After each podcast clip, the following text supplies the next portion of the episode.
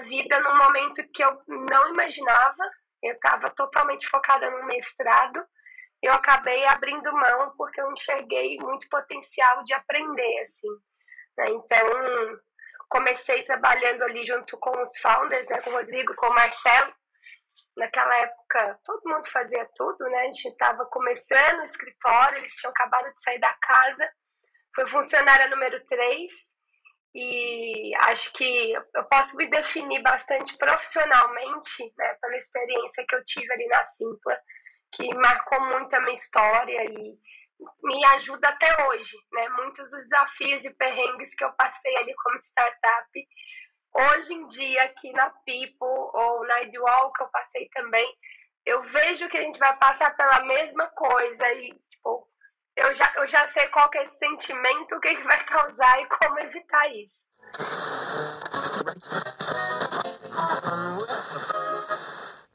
E aí, beleza? Eu sou o Luiz Gomes, criador de conteúdo aqui na Camelo News, e este é o nosso Papo de Camelo. Você é muito bem-vinda ou muito bem-vindo ao nosso podcast.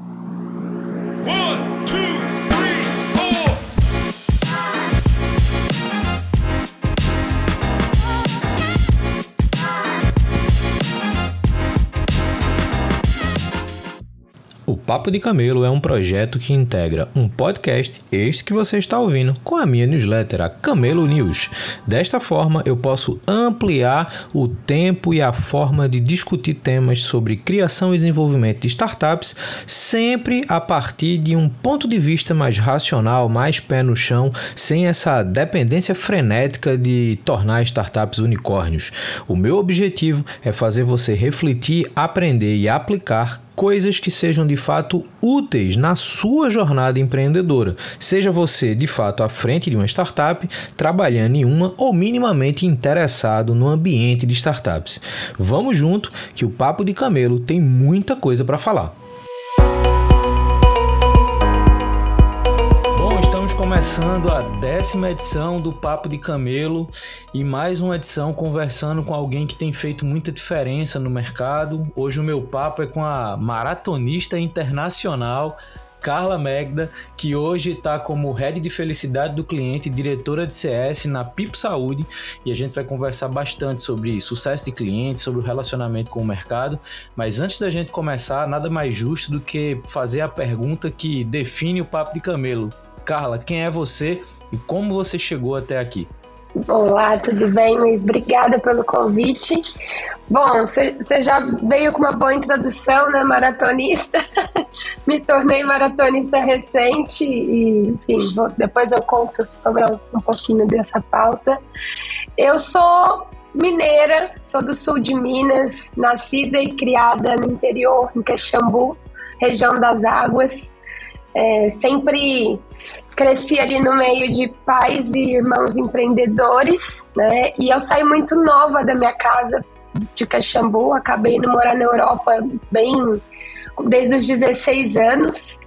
É, até meus 22 eu morei fora e acabei indo parar em BH, né, para fazer minha faculdade ali depois desse período, onde eu me formei em relações públicas e comunicação e, e tinha um deslumbre ali de trabalhar com, com uma área mais acadêmica de pesquisa. E no meio desse, desse bolo todo da pesquisa, eu descobri o universo das startups lá em 2011, 2012. Era algo que na faculdade a gente não aprendia, não se falava, isso não existia nos livros naquela época. E foi que eu comecei por curiosidade a entender quem eram essas startups, o que, elas faziam, o que, que é esse modelo novo. E aí eu me deparei com a Simpla, né, que é hoje a maior, a maior plataforma de eventos e tickets do Brasil. Né? Naquela época existia só uma, uma página na internet que ninguém sabia o que, que era muito bem. E aí a, a, Carla acabou se encantando aí pelo universo das startups. Eu mandei um currículo totalmente despretensiosa para a Simpla e fiquei lá por oito anos, né? Então eu entrei ali, eu, eu falo muito para todo mundo que eu converso que a Simpla entrou na minha vida num momento que eu não imaginava. Eu estava totalmente focada no mestrado eu acabei abrindo mão porque eu enxerguei muito potencial de aprender, assim. Né? Então, comecei trabalhando ali junto com os founders, né, com o Rodrigo, com o Marcelo. Naquela época, todo mundo fazia tudo, né? A gente estava começando o escritório, eles tinham acabado de sair da casa. Fui funcionária número 3 e acho que eu posso me definir bastante profissionalmente, né, pela experiência que eu tive ali na Simpla, que marcou muito a minha história e me ajuda até hoje, né? Muitos dos desafios e perrengues que eu passei ali como startup, hoje em dia aqui na People ou na Idwall que eu passei também, eu vejo que a gente vai passar pela mesma coisa e tipo, eu já, eu já sei qual que é esse sentimento, o que, que vai causar e como evitar isso. Né? Então, isso é um pouco do meu lado profissional. Trabalho com, com startups desde 2013, posso dizer. E do lado pessoal, nesse meio tempo, eu acabei saindo de Minas e vim morar em São Paulo. Não sei por que, que eu tô aqui, mas eu já ouvi uma frase de um conhecido até das startups que São Paulo é igual a morte, um dia chega para todos. Então, aqui estou. E acabei também aqui em São Paulo vindo muito por conta da Simpla e acabei ficando, né? Acho que aqui a gente consegue também ter um, uma visão de mercado muito diferente. Né? Você começa a conectar com outras pessoas, com outras empresas, com outro perfil de público. É, tentei falar bem por alto, assim, mas acho que posso contar um pouquinho mais dessas outras experiências aí da Simpla também. Boa, eu acho bacana é, histórias de pessoas que não vêm de formação em tecnologia que entram em startups, né? Então hoje isso é muito é muito mais recorrente, vamos dizer assim. Mas quando a gente volta ali 2013, e eu lembro que eu criei minha primeira startup também em 2013, é, aquela era uma época onde esse era um mercado muito nichado para a galera de tecnologia, né? Então essa era a máxima do meio de startups, né? Pessoas de tecnologia se juntando para resolver problemas que não são para pessoas de tecnologia. E isso gerava uma série de problemas, né? Então, do entendimento, da relação, da conexão com o mercado. É, e é sempre bom ver alguns perfis que, como o seu, né, que entraram vindo de outros contextos no meio de, de, das startups e viver esse dia a dia. E eu acho bacana também, por exemplo, você falar que foi a funcionária número 3 da Simpla é, e acompanhar o negócio desde muito pequeno até se tornar de fato a principal plataforma de eventos do Brasil, né? Que eu acho que quando você saiu ali, tô olhando aqui, você saiu em 2020, então já era a maior plataforma de eventos do país, né? Então é uma baita de uma, de uma jornada ali dentro.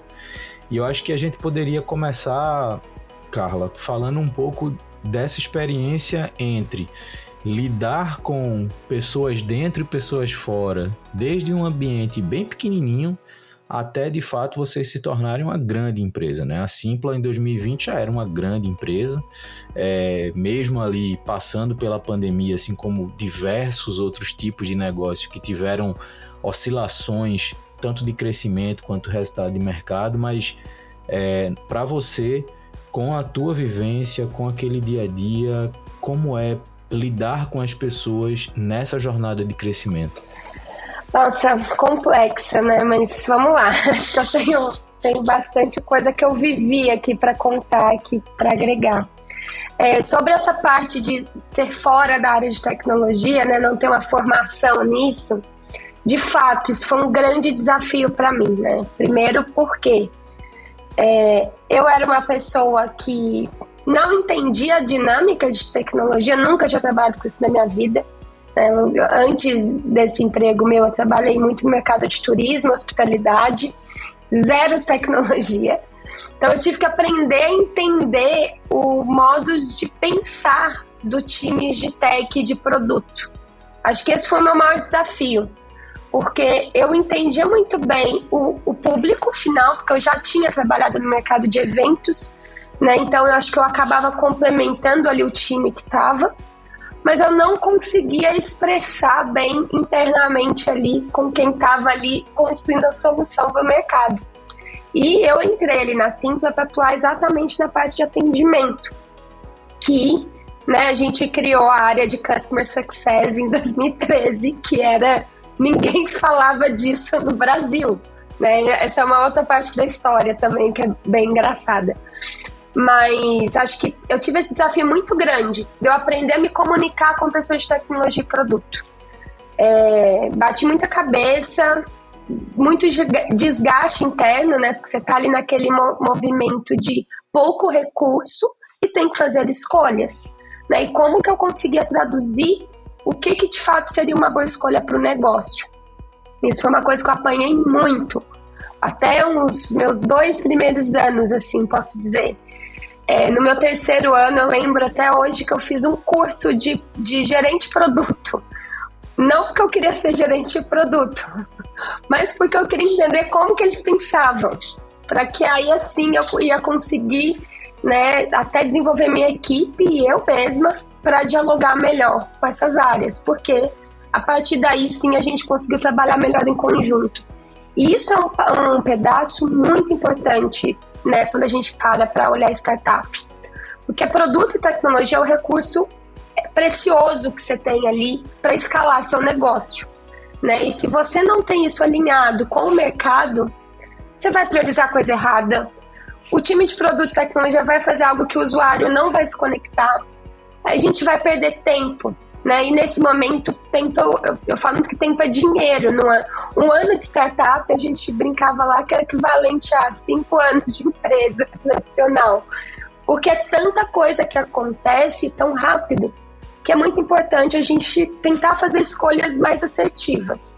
Por outro lado, né, o que, que eu posso dizer desse período inicial? a gente testou muita coisa, muita coisa. E uma coisa que foi fundamental nesse momento foi onde a gente estava inserido, comunidade de startups. Né? Naquela época, BH estava no auge da comunidade do São Pedro Valley. Né? Você deve conhecer, a gente foi até premiado no Startup Awards algumas vezes. É, era um momento que a Rock Content estava crescendo também, era um momento que a Hotmart estava ali bem forte, o pessoal do Inotas, a Sambatec já estavam uns passos à frente. Então a gente trocava muito. E a gente trocava muito com quem já tinha testado errado, e a gente trocava muito, tipo, ninguém testou, vamos tentar junto e vamos discutir se vai dar certo. É, eu acho que essa foi a maior diferença de estar numa empresa de pequeno porte, né, uma startup começando, depois que ficou grande. Porque você pode testar e errar e corrigir, porque você vai fazer isso muito mais rápido. Você tem uma estrutura pequena, você comunica com as pessoas numa mesma sala. Quando você vai fazer isso num escopo em que você já está lá com seus 200, 300, 500 funcionários, ou até mais, né? É, é difícil testar coisa, porque querendo ou não, você começa a ter barreiras até da própria estrutura que você desenhou. Né, de, de times que tem que validar, de outros impactos que você pode ter, a percepção da sua marca, né, o público já te conhece muito, você errar ali com o público que é um pouco mais sensível pode ser arriscado. Então você pode ter mais riscos.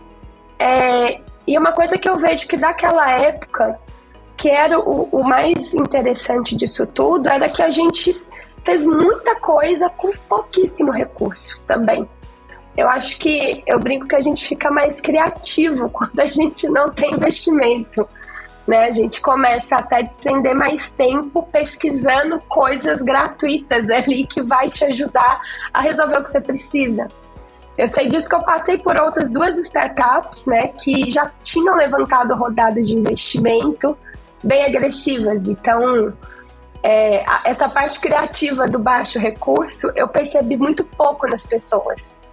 E ali na Simpla, né, a Simpla passou por muitos anos sem investimento. Era reinvestida. Né? O que a gente estava lucrando a gente estava reinvestindo. Só depois de muitos anos que a gente, de fato, foi ter investimento. Então, a gente cresceu muito fazendo coisas com pouquíssimo investimento financeiro desde ferramentas, desde estratégia de divulgação, de, de retenção de cliente, de entrega de serviço. Então, acho que pegando esse comparativo de uma pequena e grande, pequena com pouco recurso, para mim é um, é um caldeirão de criatividade e de mudança muito rápida ali e de aprender, errar e testar. Né? Quando você pega uma empresa de grande porte, você já tem que ter um pouco mais de mentalidade de riscos mais controlados. Você, talvez você vai testar, mas você vai testar num cenário muito pequeno e, e para você pegar o aval de todo mundo para você testar uma coisa é uma burocracia. Né? A gente, eu hoje, na, até na pipa, que não é tão grande assim, mas a gente já está com quase 300 funcionários, já é uma burocracia. Né? Na Simpa, na época que a gente era 10, 20, 50 pessoas, eram essas pessoas na mesma sala. Você vai ali, você conversa, vamos testar, vamos fazer, vamos pôr isso para rodar amanhã. E plugava e monitorava. E não tinha aquela coisa, ah, mas não é minha área. Ah, não é meu setor. Ah, mas você tá tipo a estratégia B. Não, a gente conseguia convergir muito mais rápido também. Né? Então, acho que isso é um ponto super forte. E um ponto de destaque, assim, que até puxando ainda nesse gancho, de, de eu ter vindo de outro mercado e ter visto esse crescimento rápido, assim, era que a gente estava pisando num mercado que não, que também não estava acostumado com a tecnologia. Né? Não era um mercado que já tinha isso. E, no geral, as startups vêm para inovar, então elas vêm com uma, um, uma solução que o mercado não está acostumado. Então, esse processo de educar o mercado, ele é muito importante. E, e eu fal, falava muito que isso começava por dentro de casa, né? Tipo, a partir do momento que nós não entendemos como que o nosso público pensa, a gente não vai conseguir fazer um bom trabalho de educar o mercado. Porque a gente vai achar que todo mundo já sabe sobre aquele tema, ou deveria saber, ou a gente não vai entender que uma vírgula ali que você coloca, uma nomenclatura, pode barrar até a atração de, de converter uma oportunidade ou de, um, de você conversar com um cliente seu. Então, uma coisa positiva do fato de eu não ter vindo do mercado de tecnologia é, de eu estar tá liderando muito à frente dessa parte, tanto de vendas e clientes na época, foi porque eu era essa pessoa que eu questionava. Tá, mas a gente está falando, eu não estou entendendo o que, que, é isso, né? Vamos, vamos explicar melhor para o público. Porque se eu não entendo, o produtor ali que a gente quer atrair também não vai saber. Né? Então, isso facilitou muito que a gente conseguiu dentro de casa mesmo criar muito conteúdo rico ali de de educar cliente, até de atrair oportunidades ali. Então a gente começou a fazer muita coisa dentro de casa. E até uma das estratégias que a gente adotou nesse começo foi de contratar mais pessoas de mercado para essa linha de frente, porque isso ajudar a gente a acelerar o entendimento de tudo. É, eu, eu, tinha um conhecimento, mas meu era muito concentrado ali. BH, no, no universo que eu trabalhei, né? O mundo de eventos ele é gigante. Então a gente também investiu em trazer pessoas que já tinham vivido como produtores de evento, já tinham sentido na pele o que, o público passava. E óbvio, as pessoas tiveram a mesma dificuldade que eu, né? Como virar um mindset de tech, de produto, de startup. Mas, por outro lado, para o início de, um, de uma startup, isso fez muita diferença. Eu acho que foi a, uma das principais alavancas que a gente teve ali para conseguir cortar caminho, né? Eu poderia estar tá trazendo pessoas aleatórias que já não era do mercado e a gente ia quebrar muito a cabeça com o mercado. Então, acho que isso foi um grande ganho. Assim. Eu acho massa essa história de vocês é, e bacana ver essa visão da evolução desde a hora que você entra na Simpla, vê a Simpla se desenvolver. Mas tem uma questão nisso tudo que eu acho muito legal e, e, e isso era perceptível. Agora, olhando de quem estava de fora da empresa, né? Então, assim, eu acompanhava a Simpla na época, ali em 2014, eu cheguei a morar seis meses em BH, então eu peguei exatamente essa fase do São Pedro Valley, onde Simpla estava começando a dominar aquele prédio que vocês tinham, eu não sei se ainda tem, né, mas que vocês foram brincando de War no prédio, né, ganhando os andares é, você via uma Sambatec que naquela época era quem puxava esse movimento por ter mais maturidade e as outras ali em volta. Participei naquele momento por conta do CIDIC, né, que também que foi um programa do governo de Minas que trouxe muita gente de outros lugares para para BH e eu acho que essa troca também foi muito legal.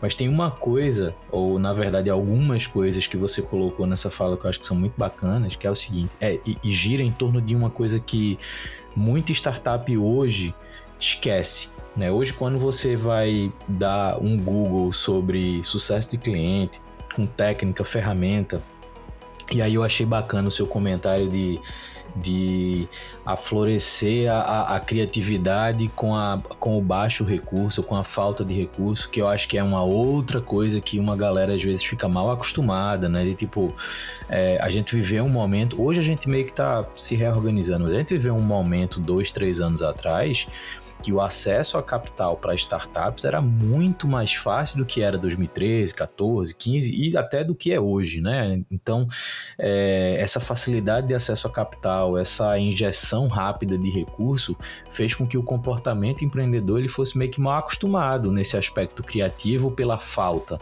né? Mas, mas uma coisa que, que é bacana é, hoje quem está empreendendo vai lá procurar sobre CS, tem técnicas, ferramentas, processos, exemplos, cases, um monte de coisa de fora do Brasil. É, mas vocês fizeram um movimento, como você colocou, de educação do mercado, mas eu acho que vocês fizeram de um jeito que outras startups poderiam estar fazendo hoje, que é o, o, o literal sair de casa conectar com o mercado, entender como esse mercado funciona. É, eu lembro que eu via vocês nas, nas portas dos eventos garantindo os acessos, a passagem das pessoas e, e essa relação com produtores. Outra questão que você colocou no que diz respeito à estratégia de contratação, contratar pessoas que vivem aquele contexto, né? E aí eu volto àquele primeiro comentário que eu fiz de tipo Startups, para muita gente ainda, são aquelas empresas fundadas por pessoas de tecnologia que, pelo conhecimento em tecnologia, têm capacidade de resolver, entre aspas, qualquer problema. Só que na prática, se você não tem conexão com pessoas que estão inseridas naquele contexto, a tua curva de aprendizado vai ser muito grande. Por outro lado, trazer essas pessoas para perto gera também uma curva de aprendizado ao que é uma startup, o que é o dia a dia de uma startup. É, mas com relação a esse ponto de interagir com o cliente, interagir com o mercado, viver o que o cliente vive, eu acho que esse de fato deveria ser o grande aprendizado sobre CS. Se você quer, ter, se você quer desenvolver uma área de sucesso de cliente na sua startup, o ponto-chave é o quão perto você está de fato daquele mercado. Você está dentro daquele mercado. Eu acho que esse é, é talvez, para mim, de novo, olhando de fora, o ponto alto da Simpla. Isso se tornou uma característica da empresa. Durante um bom tempo a gente viu tantas e tantas outras soluções é, de acesso e venda de tickets para eventos surgindo. É, a Simpla chegou a comprar uma aqui de Recife, que foi a Eventic, é, e mesmo assim, a Simpla continuou crescendo, continuou se posicionando, continuou ganhando é, espaço e referência no mercado. E para mim, o ponto-chave era, era essa área de relacionamento com o cliente. A vivência, o dia a dia, o suporte, ajudar a montar o evento. Eu lembro que teve, teve, tiveram alguns eventos que vocês literalmente ajudaram a pessoa a fazer. É, e essa integração com tecnologia. Né? Então, é, essa percepção do mercado de produção cultural de uma forma mais ampla, integrado a um produto digital para viabilizar a venda, gestão, comunicação com quem está comprando os ingressos, era algo muito distante de fato. Né? Eu, eu, eu fiz parte dessa transição entre ir para eventos zero tecnológicos e ir para eventos 100% tecnológicos no que diz respeito ao processo de compra e, e comunicação com o evento. E de fato é uma mudança complexa. Olhando um pouco agora, Carla, para tentar expandir um pouco mais essa visão, você acumula essa bagagem gigante nessa experiência na Simpla e você muda de cenário, né? Você passa pela IDWall, você agora está na Pipo Saúde e você de fato entra nessas, nesses outros ambientes sem ser do zero mais, como você entrou na Simpla, né? Você já vem com vou fazer o paralelo com, com as maratonas com quilômetros corridos, né? Então assim, é, como é ir para um outro ambiente, recomeçar uma estrutura voltada a CS, mas não partindo mais do zero, né? Como é que a tua experiência agora impacta esses outros ambientes e o que é que você viu quando chegou neles? Legal, Ó, ótimos comentários aqui. É, bom, tá pegando o gancho da corrida ainda, né? Eu acho que já vim com quilômetros rodados, mas cada maratona, cada prova é uma prova, né? Acho que por mais que você já tenha vivenciado algumas sensações ali, ou uma dor, uma lesão, uma, ou já sabe como se alimentar, como se vestir, você não controla o externo, né? Pode chover, pode fazer calor, você pode tá, não estar tá bem naquele dia. Então, ponho esse paralelo com as outras experiências, né? Acho que é, a gente tem ali aprendizados e, e tem uma coisa que a gente falava muito até lá na Simpla, que é da história da mochila, né? Porque muitas vezes, quando a gente, a gente começou a aumentar, é, contratar muita gente naquela época, a gente começou a contratar muita gente que vinha de grandes empresas e tal, e a gente usava uma analogia da mochila para todo mundo. Vem com a sua mochila aqui pro trabalho, mas tira ela das costas e saiba a hora que você vai abrir ali e pegar um lápis mas deixa ela de lado por enquanto, pra você entender o que, que acontece aqui e não criar, é, já, já criar ou, ou, predizer coisas que vão acontecer, porque a gente tem essa tendência. Né? Eu, eu sentei numa cadeira de CS no outro lugar, falei, bom, eu já fiz com zero recurso, aqui eu tenho recurso, já sei, tá, tá, tá pronto. Não, não tá pronto. É outro mercado, é um outro cliente. E aí eu pego esse ponto que você trouxe, de estar tá em contato com o cliente. Né? Acho que o que a gente fez a Simpla mais crescer de fato foi essa cultura nossa de enxergar o negócio acontecendo ali, de fato. Né? Eu, eu lembro como se fosse ontem, o dia que eu, que eu chamei o CTO, falei: você vem no evento de carnaval comigo, fazer validação do ingresso do aplicativo na hora que ele entendeu a dinâmica inteira, que não é num ambiente controlado, eu não tô ali com pessoas com tempo de ficar sentadinho, não. É no, é no caos, é pessoas gritando, são bêbados querendo invadir a fila, é você com o celular na mão fazendo outra coisa. Então, essa vivência era muito rica, né? E de fato foi uma coisa que eu, que eu trouxe para os ambientes que eu tô agora né? De tipo, como que eu consigo manter essa cultura dentro da empresa? Porque a gente, como CS, em qualquer lugar que a gente vai estar, nós somos um dos principais responsáveis por manter a cultura de cliente dentro do negócio. É é um estímulo que tem que partir da gente, não tem jeito. E se você não estiver conseguindo fazer isso, provavelmente é porque os founders não têm essa cultura ali dentro. E aí é um grande problema, né? Aí é uma discussão que você tem que ter ali de realidade. Mas isso foi uma das coisas que eu levei, de estar ali. Né? Então, todos esses lugares que eu mudei, por exemplo, eu cheguei e eu não mudei nada. Falei, gente, eu não quero mudar nada. Eu vou atender cliente. Eu fui no suporte atender um chamado para entender o que, que a equipe passava, o que, onde que doía. Isso é muito importante. E é uma cultura que eu continuo levando para qualquer lugar e é o que eu sempre falo para qualquer especialista de CS, assim.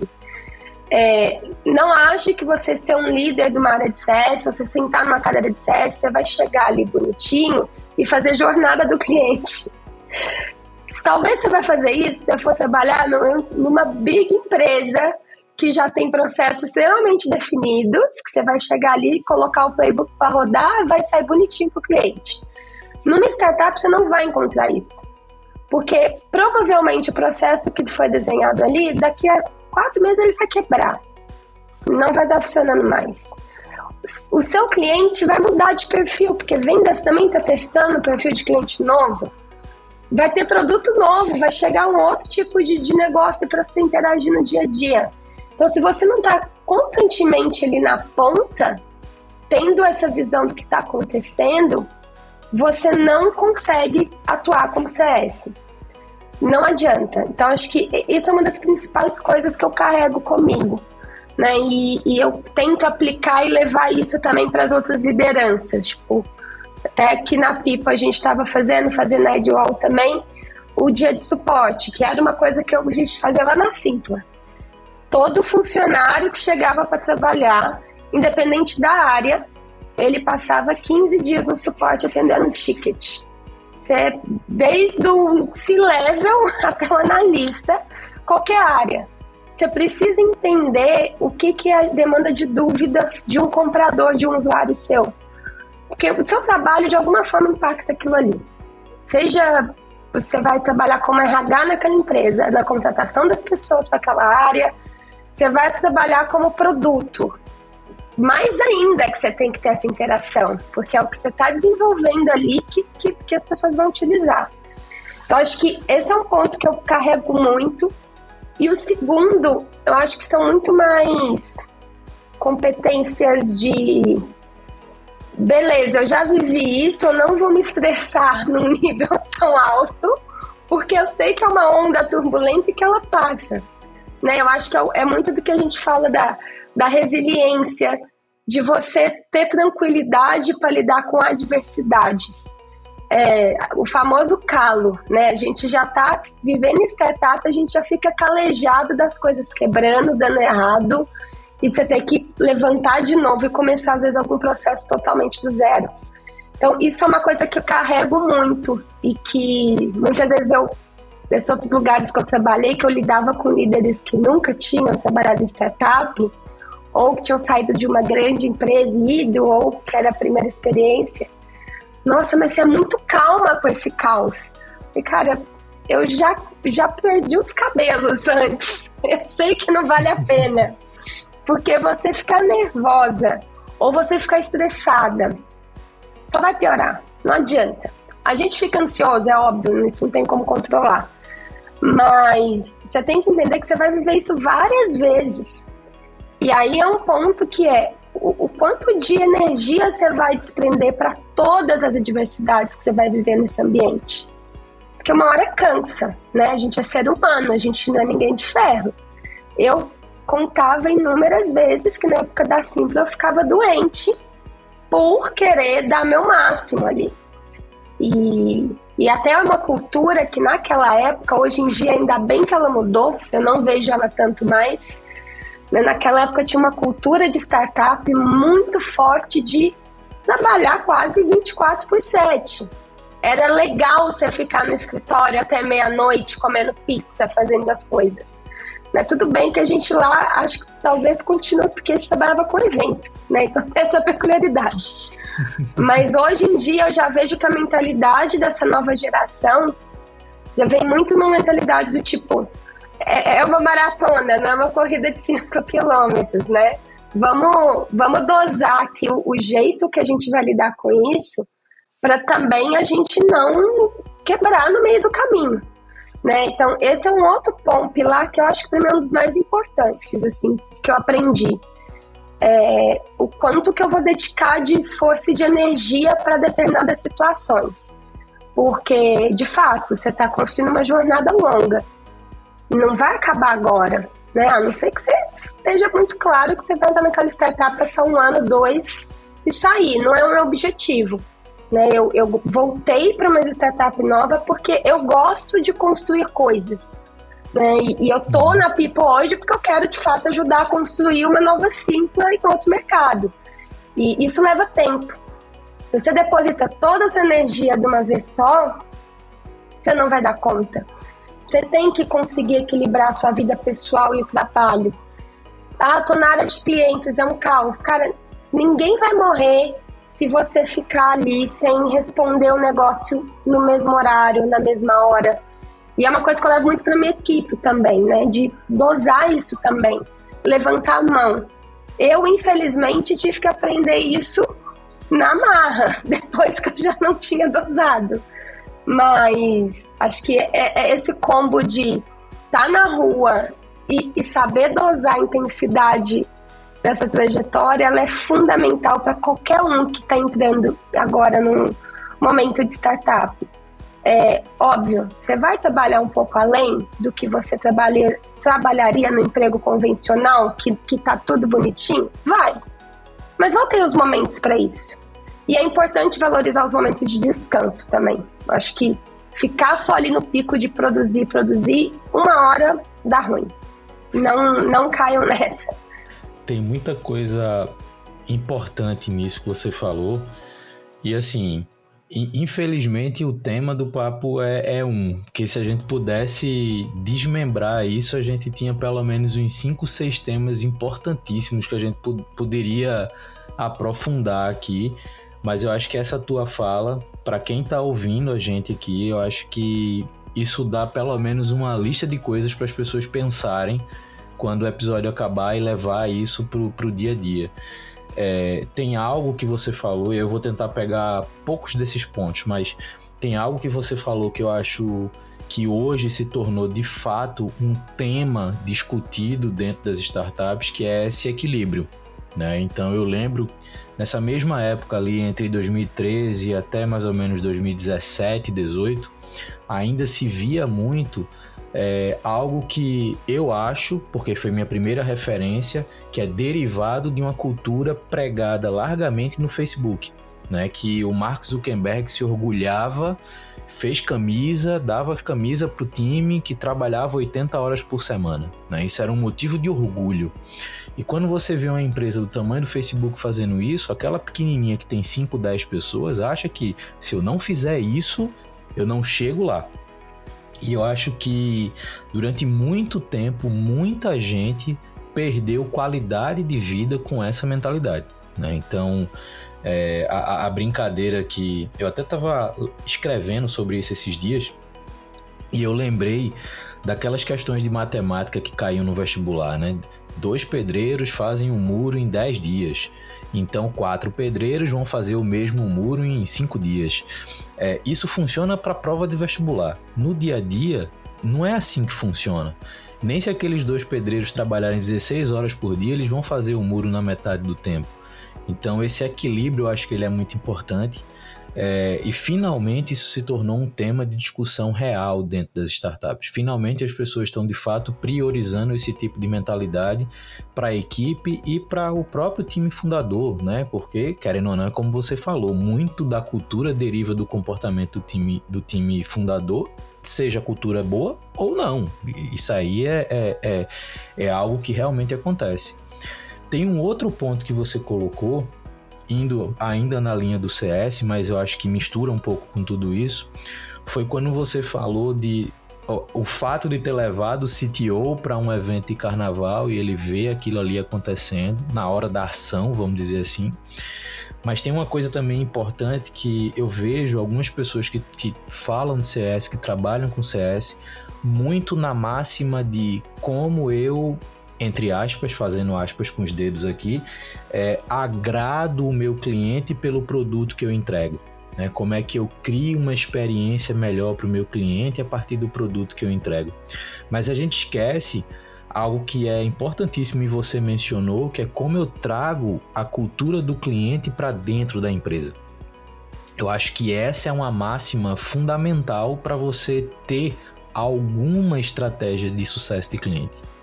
Então, se você não conseguir trazer a cultura do teu cliente para dentro do teu negócio, você sempre vai ter aquela barreira entre eu vou até onde o produto vai e eu torço para que esse produto tenha uma interseção com o mercado que gere venda e que gere retenção, que gere crescimento. E não é assim que a coisa funciona. Pode até funcionar em alguns casos, mas não é assim que a coisa funciona de forma saudável, né? E, e a relação que você fez também com com enxergar essa jornada como uma maratona, ela é muito importante. Né? Não é. Você não consegue correr. E aí eu vou falar sem, sem ser uma pessoa que corre, tá certo? Mas você não consegue correr uma maratona treinando para 100 metros. Né? Então são preparações completamente distintas, por mais que o ato de correr seja o mesmo, mas são coisas completamente diferentes. Então não adianta você criar um negócio para ser uma maratona se preparando para um tiro de 100 metros né? Então, isso é legal, trazer o mercado para dentro é legal. É, tem outra coisa que você colocou que eu acho muito legal, é, é, é o fato de você se ver como uma pessoa que gosta de construir e como inicia esse processo de construção, né? Então você falou, ah, fui para um ambiente que tinha mais estrutura, que eu poderia não começar do zero, mas começar do zero é importante, né? Essa essa esse exemplo que você deu da semana de suporte, dos 15 dias no suporte, eu acho que eles são importantíssimos e que às vezes nem os empreendedores e empreendedoras querem fazer. Então, é, não é tão incomum você ver startups que desde pequenininha o time fundador bota alguém para lidar com o cliente e não eles. E quando lida é aquela figura comercial. Não é a figura do pós-venda, não é a figura da retenção, não é a figura da experiência.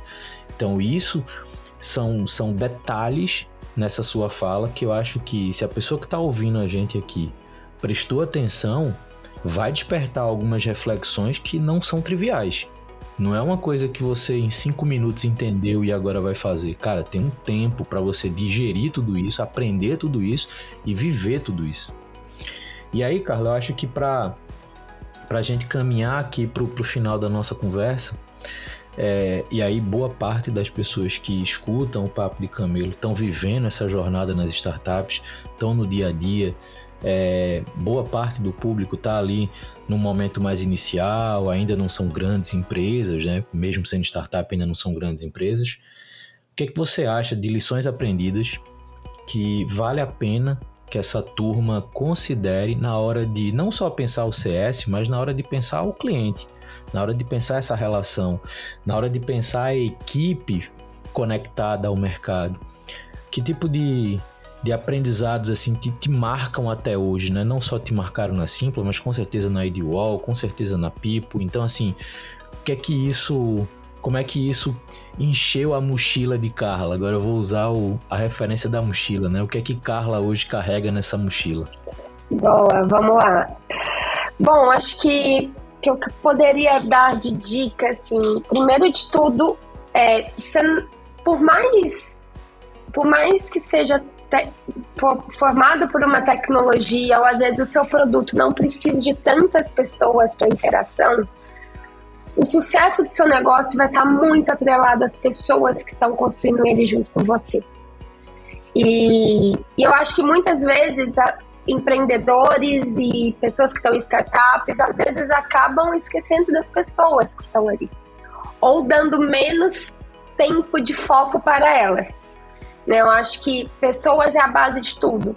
Você ter pessoas que entendem do seu negócio, estão que às vezes não entendem, mas têm o compromisso de, de entender, de te ajudar a construir, te ajudar a pôr a mão na massa. Isso é super importante. E ter, ter as competências ali de gostar de desafio. Não é todo mundo que foi feito para trabalhar numa startup. E tá tudo bem. Né? Tem pessoas que não gostam de construir, tem pessoas que gostam de sentar num lugar estão as coisas prontas e que elas vão fazer o um melhor trabalho assim. Então, acho que encontrar esse perfil no momento certo também é importante, né? Porque tem vários estágios ali da startup, mas quando a gente pega o estágio inicial, são as pessoas. E pessoas têm motivações também financeiras, tá? Acho que esse é um ponto-chave. É, muita startup no início de jornada não tem como pagar o melhor salário. E tá tudo certo, assim, né? Sejam transparentes do ponto de vista até como que vocês vão conseguir sustentar esse salário também pro longo prazo. Né? Acho que esse é um ponto que às vezes as pessoas discutem pouco. É, e troquem mais, né? Acho que trocar também sobre Remuneração de começo de startup é muito importante. Conversem com outros empreendedores, com RHs, para entender como está funcionando a dinâmica. Né? Tem um modelo de stock options também que muitas utilizam aí desde o começo, nem todas conseguem utilizar, mas é um recurso legal que lá na frente vai compensar a pessoa que te ajudou a construir também. Mas não é uma coisa que todo mundo entende, então expliquem bem para as pessoas que nunca trabalharam em startup é, e atrelada a pessoas, eu diria sobre cultura. Tenham cuidado da cultura que vocês estão construindo. Né? E a cultura que vocês estão construindo, principalmente nesse começo, é como os fundadores se comportam. Não tem jeito, porque os fundadores são a peça-chave ali quando o negócio ainda é pequeno. É, e as pessoas que você vai contratar, elas vão seguir esse padrão de cultura. Então, se você hoje não acredita tanto em cliente no centro, você não vai conseguir construir uma cultura de cliente no centro, por mais que você traga a melhor pessoa de CS do, do, do Brasil para estar na sua operação. Você precisa acreditar. Né? E, e cultura de cliente no centro, ela é fundamental para qualquer negócio. Eu acho que por mais tech touch, né, que, que é a nomenclatura que a gente usa para quando não se tem contato ali com pessoas, ele só é touch que funciona porque alguém que desenvolveu entende muito bem o comportamento do usuário. E isso é ser centrado no cliente, não é ser centrado em produto. Né? O produto é a consequência do que você explorou de como seu usuário se comporta. Então, acho que pegando muito essa parte de cultura e pessoas, para mim, ela é chave para o início de startup. Ainda dentro de cultura, ter uma cultura de contribuição, de colaboração, deixar as pessoas construírem. É, eu já vivi e ouvi muitos casos de pessoas que entram para startup para ajudar a construir e que não conseguem ter voz ativa ali de sugerir coisas, né? Aparentemente já tem todas as ideias na cabeça de alguém. E isso, isso a gente precisa tomar muito cuidado, porque se você está trazendo pessoas para somar, né? Deixa elas somarem. As pessoas não vão ficar. É, e ainda nesse gancho de pessoas também e cultura de somar, é de fato trazer pessoas que vão complementar seu conhecimento não contrate pessoas iguais a você. Contrate pessoas melhores que você em outro aspecto, porque às vezes é esse complemento que vai dar o match perfeito ali para vocês desenvolverem uma boa estratégia, uma boa solução, um bom produto e por aí vai. É, e um outro ponto, não menos importante, é troca com o mercado. É uma coisa que eu vejo acontecendo menos do que lá em 2013, no ápice das startups. A gente trocava muito mais com as startups. Eu não sei o que aconteceu, que parece que as pessoas estão presas dentro de casa. O efeito da pandemia também proporcionou um pouco isso. Mas conversem com outras startups que estão no mesmo estágio que você. Às vezes tem soluções ali que alguém já testou, está fazendo, que vai te ajudar e te ajuda a cortar caminho o que eu mais cresci e eu continuo fazendo bench, assim, eu vou no LinkedIn mesmo, não conheço a empresa, mas eu acho que ela tem algo para me agregar. Aciona a rede de CS, chamo, vamos bater um papo, um café, vamos aprender uma com a outra. Façam isso. E, e, e também, se as pessoas te chamarem para trocar, ofereçam essa ajuda de troca, porque é isso que faz o mercado girar é isso que ajuda também a nossa criatividade. Não é só no livro, não é só no curso. É gente que está ali com a mão na massa, fazendo acontecer, vivendo coisas que talvez vão dar certo para o seu negócio ou não. Eu acho que essa troca para mim, acho que de longe foi o que eu mais cresci enquanto profissional. Né? Pra, na época, eu fui montar o time de CS e de inbound da Simpla, nem sabia o que, que era um nem outro. Eu tive o primeiro contato com isso pelo é, o primeiro evento do, da RD, Resultados Digitais. E quem estava à frente disso antes da gente? A Rock Content. Eu bati lá na porta da Rock Content, tinha um time de estagiários de vendas. Na época era o Jimmy que estava lá de vendas me ensina como que vocês fazem isso aí. Passou a tarde com a gente explicando. Falei, galera, vamos junto, vamos desenhar a nossa. E, tipo, começamos aí. É assim que a gente começa. Eu poderia ter ficado horas lendo um livro, mas foi muito mais dinâmico eu ter conversado com alguém que viveu aquilo, que fez aquilo acontecer. É, e às vezes a gente tem que ser cara de pau mesmo de pedir e ali, fulano, você conhece fulano, pode me conectar e, e é assim que funciona. Aproveitar mais esses encontros, sabe? Eu acho que eu, eu colocaria essas frentes de pessoas, cultura e, e trocas, assim. Eu acho que é o mais. Eu, eu não vou falar de metodologia nem de nada, não, porque não existe uma receita de bolo para uma área de CS. Existem técnicas que são aplicadas a determinadas empresas em determinados estágios, que são referências. Mas o CS que a gente fazia na Simple, que eu fiz na Dual, que eu faço hoje aqui na Pipo, beleza, tenho um ponto de partida, mas ele não tem nada a ver com o que está dentro dos livros. É muito testar e entender seu cliente ali. Então, acho que desapega um pouco só de livro. Vai conversar com as pessoas, vai ver como elas estão fazendo as coisas. É uma coisa mais simples que você imagina. Às vezes você vai fazer um controle numa planilha que ele vai te dar a resposta que você precisa ali da sua estratégia. Então, às vezes o pessoal tem mania de dificultar ou criar complexidades. E no comecinho, criar complexidades é o maior erro que você pode fazer, porque você vai mudar tudo em poucos meses. Não perca tempo criando muita estrutura complexa, porque você vai mudar, eu tenho certeza absoluta. Se você não mudar, você não está crescendo. Porque qualquer startup muda isso muito rápido. Acho que é isso, Luiz. Não falei demais. Não, você falou necessário. É isso que é importante. E assim, ótimos pontos, ótimas recomendações. É, eu parto também muito do princípio que métodos, processos e ferramentas eles servem para a gente começar a pensar. E só. Então, se você for pegar qualquer método e você quiser aplicar achando que vai dar certo, porque é método, vai dar errado. Então, e aí eu vou resgatar um desses pontos que você falou e reforçar ele, que é essa questão da interação. De fato, a gente perdeu muito aquele convívio com outras startups. Né? Então, hoje eu estou numa posição que eu consigo me relacionar com muitas startups porque eu estou à frente de programas de apoio a startups. Então, eu sou uma relação meio que um para N quando a gente pensa na, na relação com startups. Porém, eu vejo o quanto diminuiu a interação entre elas. A gente cria cenários, circunstâncias, provoca, motiva, inventa desculpas para que esses empreendedores e empreendedoras conversem e é muito mais difícil. Antigamente, e aí já é estranho falar antigamente, mas são quase 10 anos atrás, era muito comum você marcar um café, você marcar uma ligação, você juntar alguém para almoçar e, e, nesses momentos você ir na empresa da pessoa, é, é, é, passar um dia, trocar uma ideia. E isso de fato gerava uma qualidade de aprendizado muito grande.